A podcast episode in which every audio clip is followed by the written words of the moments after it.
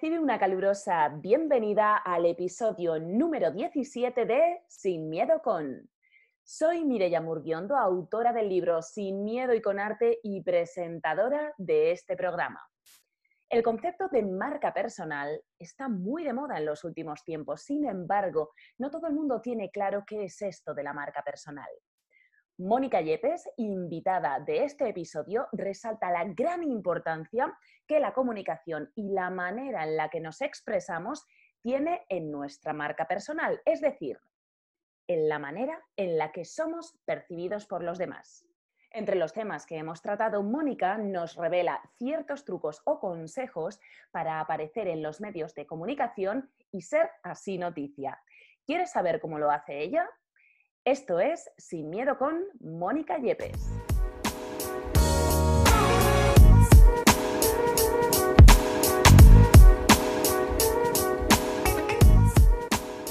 Sin huella emocional no hay marca personal. Déjate ver cómo eres. Me encanta. Muchas veces creo que da miedo eso de mostrarte tal y como, tal y como eres y más en el entorno digital que una vez que alguien ha colgado algo ahí, ya se queda para toda la eternidad. ¿Qué consejos nos puedes dar eh, en relación a, esta cita? Te dejo que, que echarles lo que a ti te parezca. Bueno, en relación a esta cita, yo aconsejaría a todas las personas, primero que todo, que sean ellos mismos, ellas mismas. Es muy, muy importante que no estén imitando lo que vean en otro sitio. Supongamos, si Mireya hace algo y le sale súper bien, yo no tengo por qué hacerlo igual. Tenemos que ser personas totalmente auténticas y para poder hacer cosas mm, como tú dices, en el mundo digital todo se queda guardado para poder hacer cosas eh, que queden bien hechas, lo que tenemos que hacer es prepararnos todo con muchísima antelación, todo. Y para poder despertar todo lo que tú quieres hacer de esa marca personal, lógicamente tienes que hacer pues un pequeño estudio de autoconocimiento para poder saber exactamente qué es lo que te mueve, qué es lo que te hace feliz y a partir de ahí ya vas tomando una serie de pasos. Pero lo principal es primero la autenticidad, ser tú mismo y mm, lógicamente a partir de ahí ya encontrar eso que te, que te llene y que te motive. Fantástico, qué buen consejo, es verdad. Muchas veces eh, tratamos de imitar a alguien y mira, si no resuena contigo, pues mejor hazlo a tu manera, ¿verdad? Pero es que es, cierto, a mí en muchas ocasiones me han preguntado, yo no soy experta ni muchísimo menos en marca personal, pero en ocasiones, como está muy relacionado con la comunicación, me han preguntado acerca de ello, Mónica. Y mm, es cierto que me doy cuenta de que a la gente en general nos cuesta esto de ser auténticos, ¿verdad? Muchas veces decimos, bueno, vale, muy bien, pero esto de ser auténtico, ¿qué es? Y más en el entorno digital. Entonces, ¿cómo podemos vencer esas inseguridades o esos miedos de, ay, lo publico, no lo publico, estará bien, estará mal? Mm, ¿Qué, qué podemos hacer cuando nos encontramos en momentos así? Porque al final acabamos haciendo un popurrí ¿verdad? De hoy pruebo una cosa, mañana pruebo otra y entonces ya ni marca personal ni nada y esto es un desastre. Sí, es totalmente cierto. Bueno, la marca personal es todo un proceso.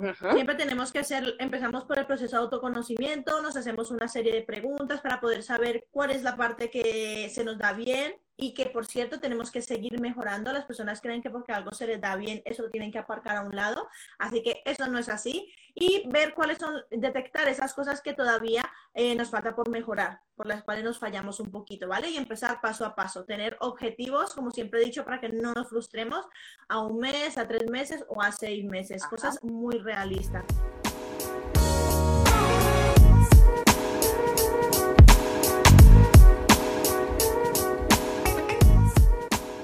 Actualmente, con todos los cambios que hemos tenido y, bueno, teniendo en cuenta que las redes van evolucionando y que cada vez hay más redes sociales, en la actualidad, ¿hay alguna red mejor que otra? ¿Hay alguna que tenga mejor impacto, mayor impacto? Bueno, podemos decir que las redes sociales, cada una tiene una estrategia diferente. Las personas la utilizan para distintas cosas. Sí que es cierto que ahora mismo el boom es TikTok. ¿Pero por qué? Porque es el boom especialmente por el tema de, que permitía los reels, permitía editar el video al mismo momento, la gente lo empezó a utilizar mucho en la cuarentena, para bailes, para cosas, o sea, como para hacer mucha cercanía, ¿no? Pero realmente apenas ahora creo que está despegando para que la gente lo sepa utilizar a nivel profesional.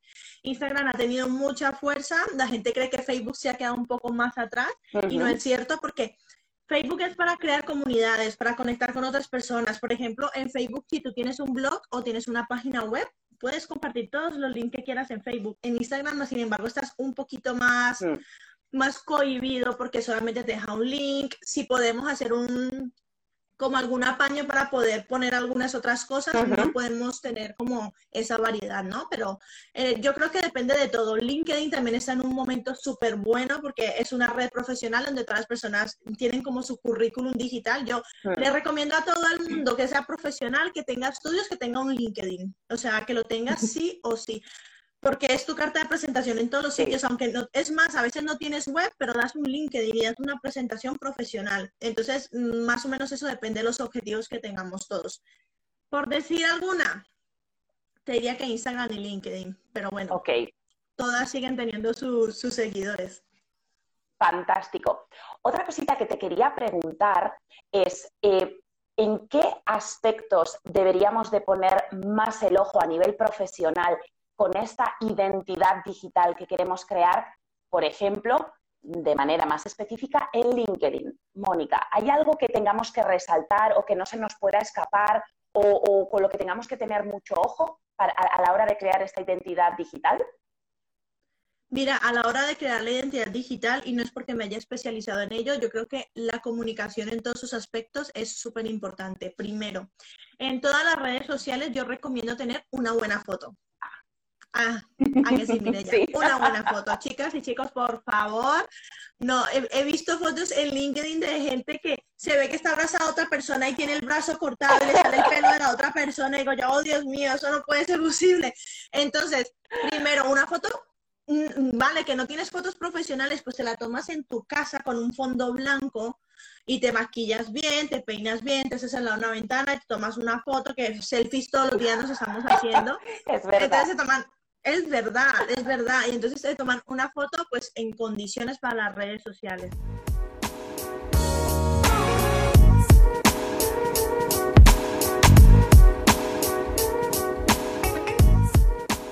La pandemia sí algo que nos ha dejado claro es que nuestra forma de comunicarnos ha cambiado ahora mismo y yo creo que ha cambiado ya para toda la vida, porque ahora mismo todas las empresas se están reinventando. Están reinventando, yo creo que muchos de aquí hemos tenido una reunión con la familia desde Zoom, entrevistas de trabajo a través de videoconferencias, o sea, todo se está manejando en entorno digital.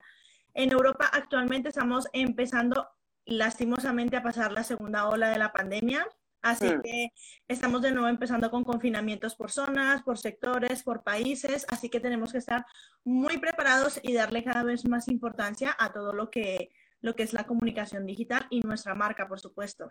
Esa es otra de las partes importantes. Un consejo muy grande cuando tengan una entrevista de trabajo, cuando tengan que hacer un directo, yo siempre digo dos cosas como para empezar. Primero, hay que intentar mirar al huequito de la cámara para que puedas, la otra persona sienta que le estás mirando y tu mensaje llegue muchísimo mejor. Y segundo, si puedes y sabes de qué vas a hablar, intenta practicarlo muchísimo porque mm, no tenemos la suerte de que en persona, si nos equivocamos en persona, podemos decir, oye, disculpa o lo siento, no quería decir esto, quería transmitirlo de tal manera. Pero en el mundo digital tenemos pocos segundos para que las personas nos escuchen y lo que dices ya ha sido percibido de la forma en la que ha sido percibido. Entonces es un poco difícil como cambiar ese, esa tónica de lo que la gente ha recibido, ¿no? Entonces ese es mi consejo, que lo trabajen mucho, la comunicación en sus diferentes maneras. Pues fantástico consejo también, Mónica. Yo siempre recomiendo también a mis clientes, por supuesto, yo que encima vengo del teatro, digo, mira, hay que practicar y hay que ensayarlo. Muchas veces cometemos el error de eh, memorizar un texto, ¿verdad? Pero no se nos ocurre después practicarlo en voz alta. Por lo tanto, si en algún momento os aprendéis algo de memoria, queréis grabar algún vídeo habiéndose estudiado el texto primero, hay que practicar porque es que si no vamos a hacer 28.000 tomas, ¿verdad? Y ahí es cuando ya la persona se queda agotadísima. fantástico. De cara a, este, a esta situación de pandemia y toda esta comunicación digital, Mónica, ¿tienes algún otro consejo que ahora mismo nos quieras dar y que creas que es de vital importancia? Que en esta pandemia intenten formarse en todo lo que puedan, que intenten aprovecharlo al máximo posible.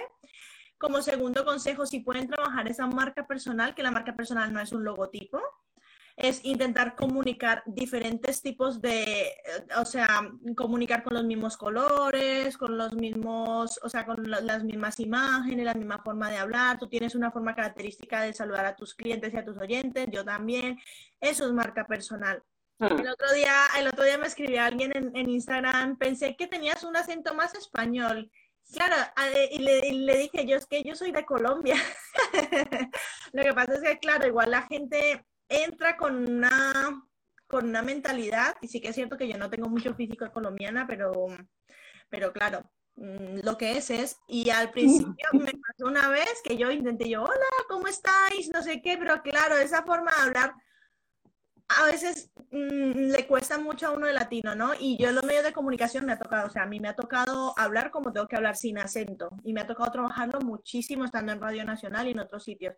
Pero al final dije yo, bueno, yo voy a hablar como hablo de normal, porque, porque yo soy así, porque soy colombiana, a veces se me sale estas palabras, otras veces otra, e intento hacer la forma de que la gente me entienda y ya, eso es lo importante. Y desde ahí muchísimo más cómoda, muchísimo más cómoda. Mm.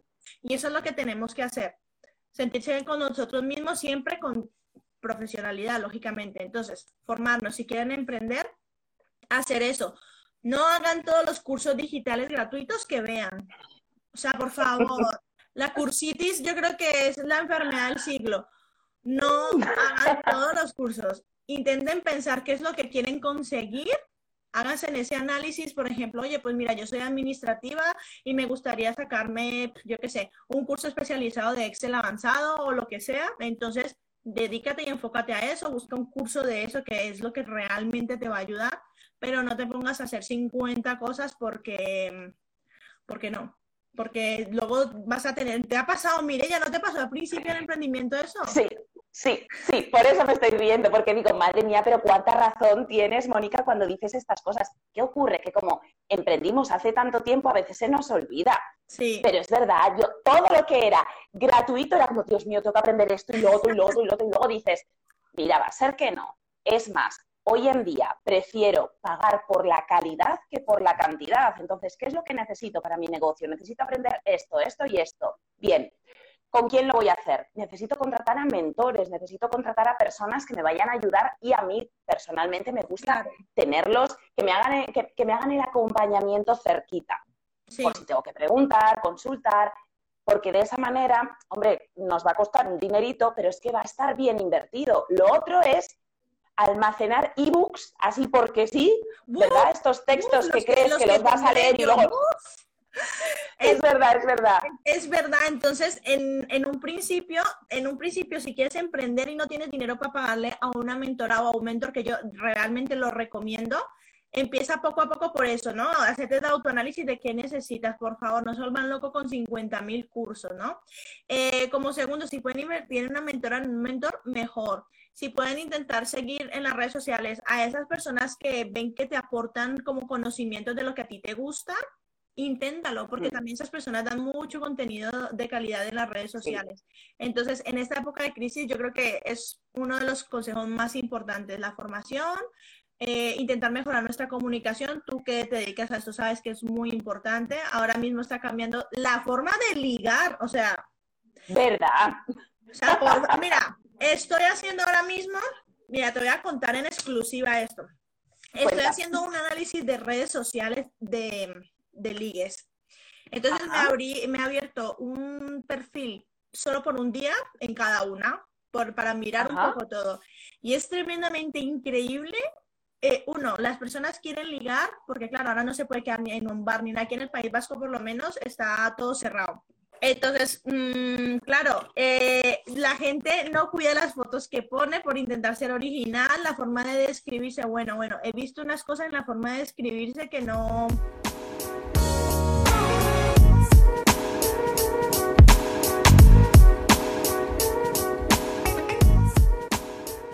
Otra cosita que te quería preguntar antes de que me hables de ese proyecto fantástico que sé que ya tienes en marcha, Mónica, es eh, ¿qué podemos hacer si queremos acercarnos a los medios? ¿Cómo podemos salir nosotros en los medios, Mónica? ¿Hay alguna manera? ¿Son ellos los que contactan contigo solo si les interesa? ¿Podemos nosotros ofrecer salir en algún medio de comunicación?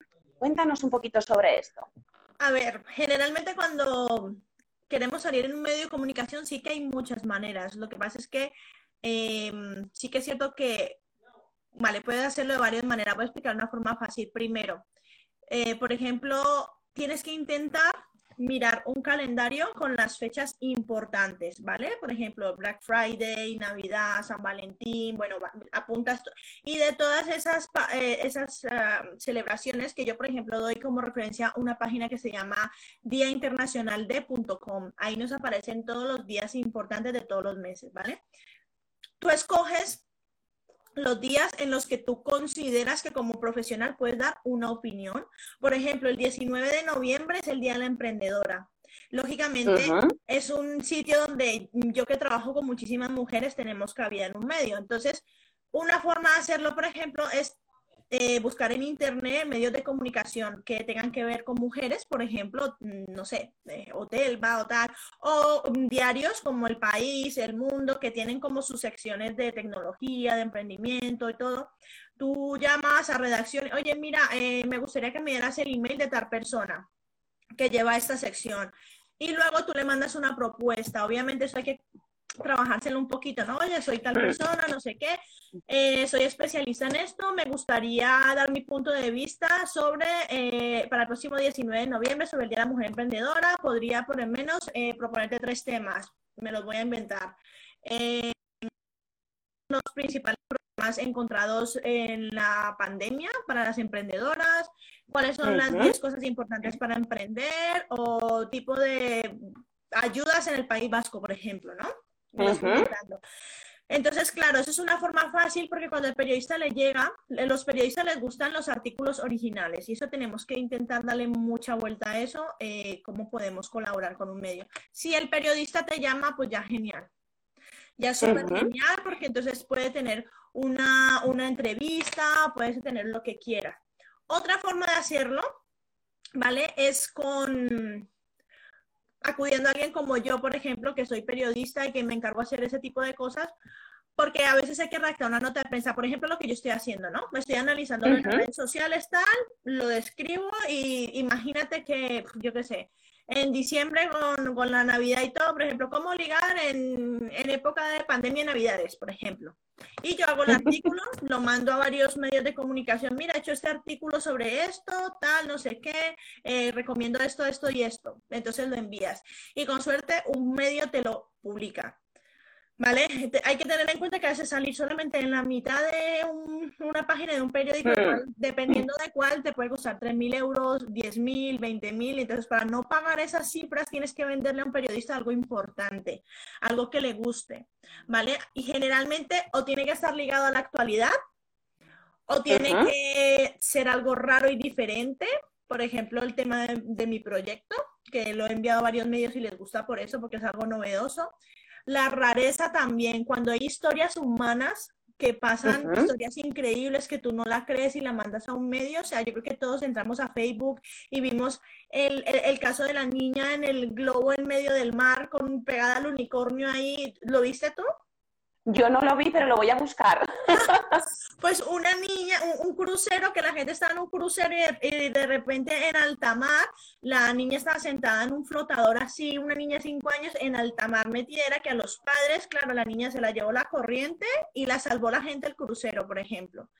Entonces, Claro, eso empezó a rular, a rular y a rular. Entonces, eso, si tenemos cualquier tipo de esas historias, historias novedosas, por ejemplo, el tema del coronavirus, y yo creo que, muchas hemos visto, tema de coronavirus.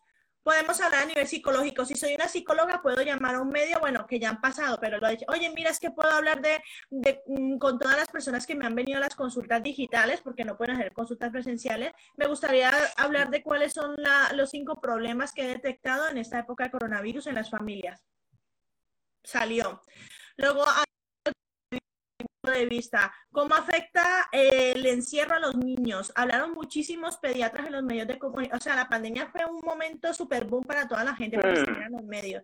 Y hablaron muchísimos pediatras sobre esto. Luego que si las mascarillas, ah, vale, que yo trabajo en un laboratorio, oye, mira, es que yo trabajo en un laboratorio y quisiera dar mi opinión sobre qué tipo de mascarilla utilizar en esta época. Listo, venga, sales en la televisión. Entonces, hay que estar como muy informados y, ver la manera que podemos hacerlo. Veo además que tal y como lo estás planteando, Mónica, es una manera de facilitarle el trabajo al periodista, porque si tú claro. con los temas, claro, le facilitas un poco, ellos quedan bien en redacción, dan un tema original y tú coges más posicionamiento, tú, porque cuando uno lee a una persona en el periódico, un especialista, Hmm. Es un experto o experta. Chicos y chicas tienen que ser expertos en ese tema, no se van a poner a hablar porque sí, porque si no queda muy mal. Hmm. Eh, claro, esa autoridad, uno dice, mira, esto piensa esa persona, pues igual sí que es cierto, o igual no, tal, no sé qué. Por ejemplo, a mí me sacaron en un reportaje en el periódico hace dos semanas y estuve hablando de la comunicación en tiempos de pandemia, pero de los bulos, de cómo saber si una información te llega a un bulo o no, como en WhatsApp a uno le llegaba un audio o una imagen y uno la mandaba y ni siquiera miraba si eso era verdad o no, o sea, de todo. Hmm. Entonces es, es una cosa por otra, pero claro, hay que venderle a ellos una idea buena que les guste. Sí, sí, sí, que tiene que estar bien trabajado, ¿no? Porque si no, nos vamos, sería imposible.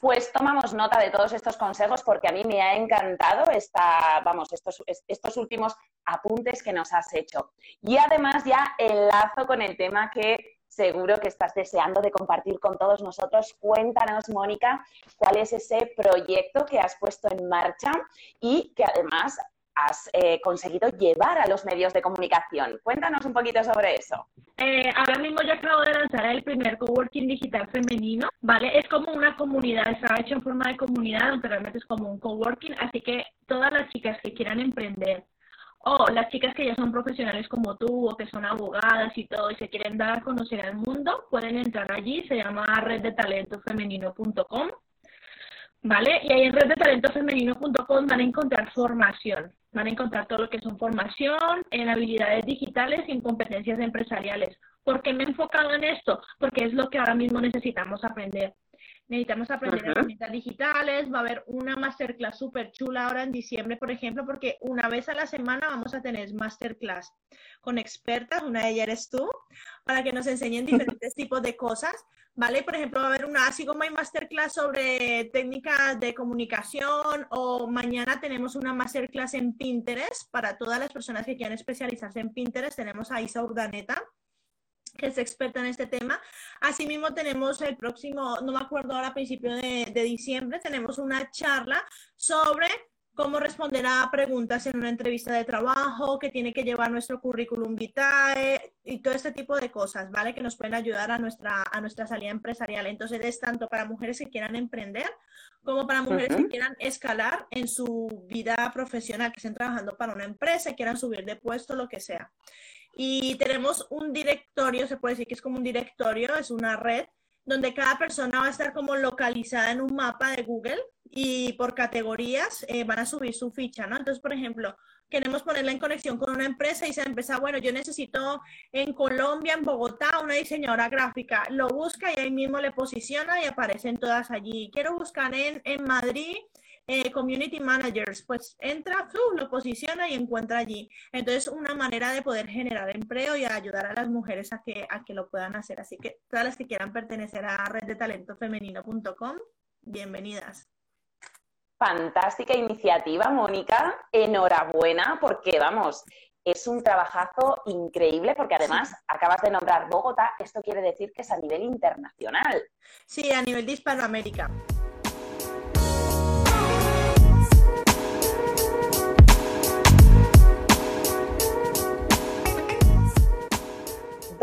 Encontrar aquellas personas que aún no te conocían y que a partir de ahora te van a seguir muy de cerca, Mónica.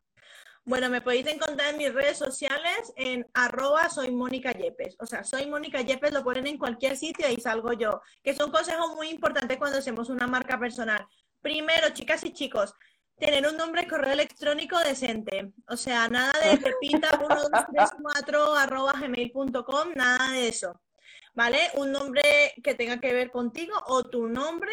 Y si puedes, pues el nombre lo, le pones un punto, mónica.yepes o, o pones una barra, pero eso de Pepita 1234, Luna Bella, no sé qué, no, esas cosas, mm, quita y como segundo, si pueden ponerse el mismo nombre en todas las redes sociales, también mucho mejor, porque mira lo que tú me dices ahora. ¿Cómo te podemos encontrar? Fantástico. Pues con este último consejo nos quedamos, Mónica. De verdad, un millón de gracias por haber eh, compartido este ratito con nosotros. Vamos a dejar anotado ese nombre reddetalentoFemenino.com y que todo el mundo vaya bicheando la página web porque está maravillosa. Un besito muy grande, Mónica. Nos vemos pronto.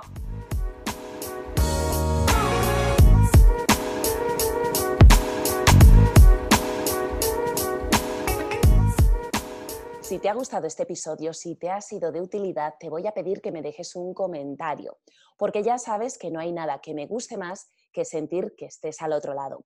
Por supuesto, te voy a invitar también a que te pases por mi perfil de Instagram con el nombre de La Vida es Puro Teatro y también por mi página web para que puedas investigar cuáles son esos talleres, esas mentorías o el programa que más se acomode a tus necesidades. Mi página web es lavidaespuroteatro.com.